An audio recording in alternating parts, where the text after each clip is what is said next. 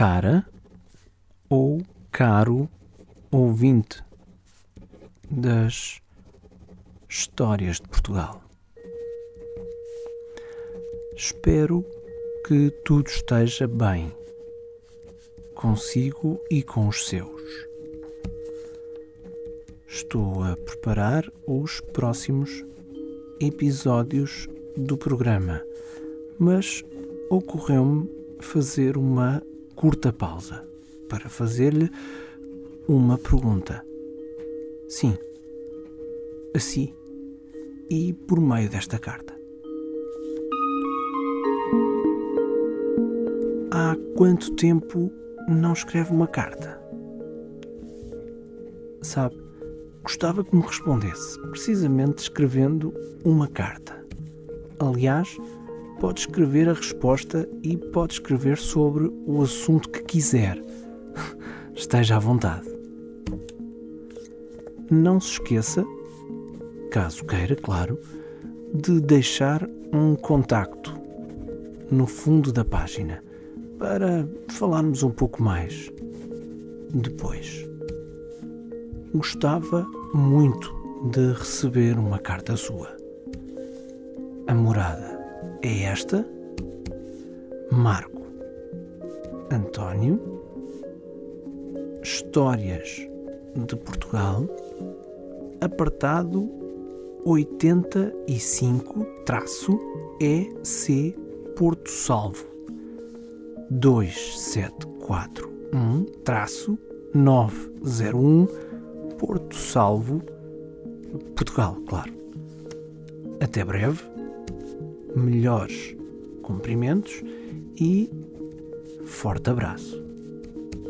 Assina Marco António.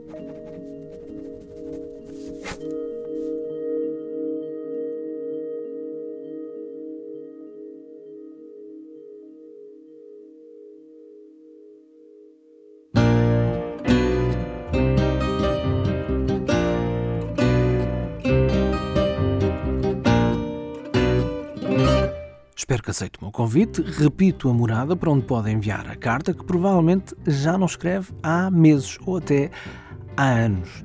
E já agora repito também, escreva sobre o assunto que quiser. Ora, então cá vai a morada, Marco António, Histórias de Portugal, apartado 85, EC de Estação de Correios, dizia eu, apartado 85, EC Porto Salvo, 2741 901 Porto Salvo. E se estiver a ouvir-nos no estrangeiro, não se esqueça de acrescentar no final de tudo também Portugal.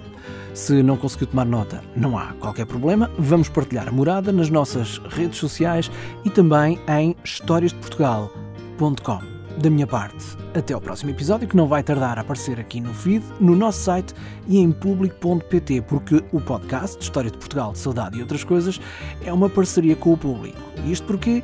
Porque o público, público fica no ouvido.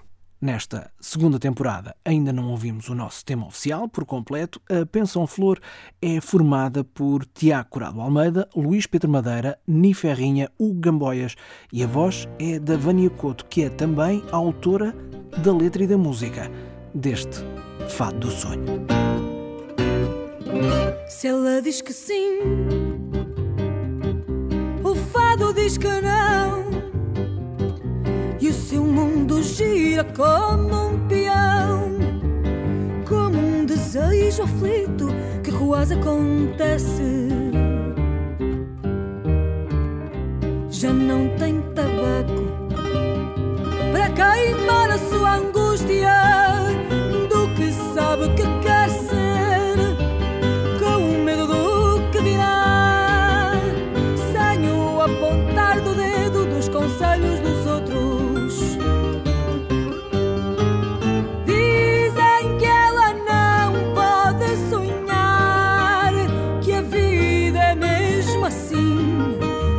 volta sem volta a dar naquilo que ela quer sonhar. Se ela diz que sim, o medo diz que não. Ouve-se ao espelho e diz que o mundo é feito para os outros, mas não para ela.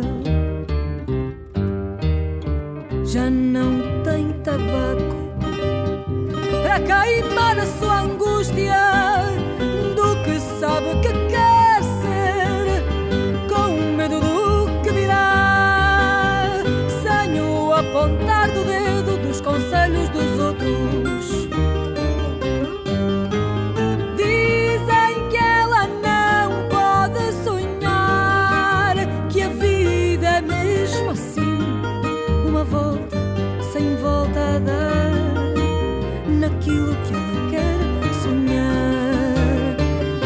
ela dá o dito por não dito e o feito por fazer.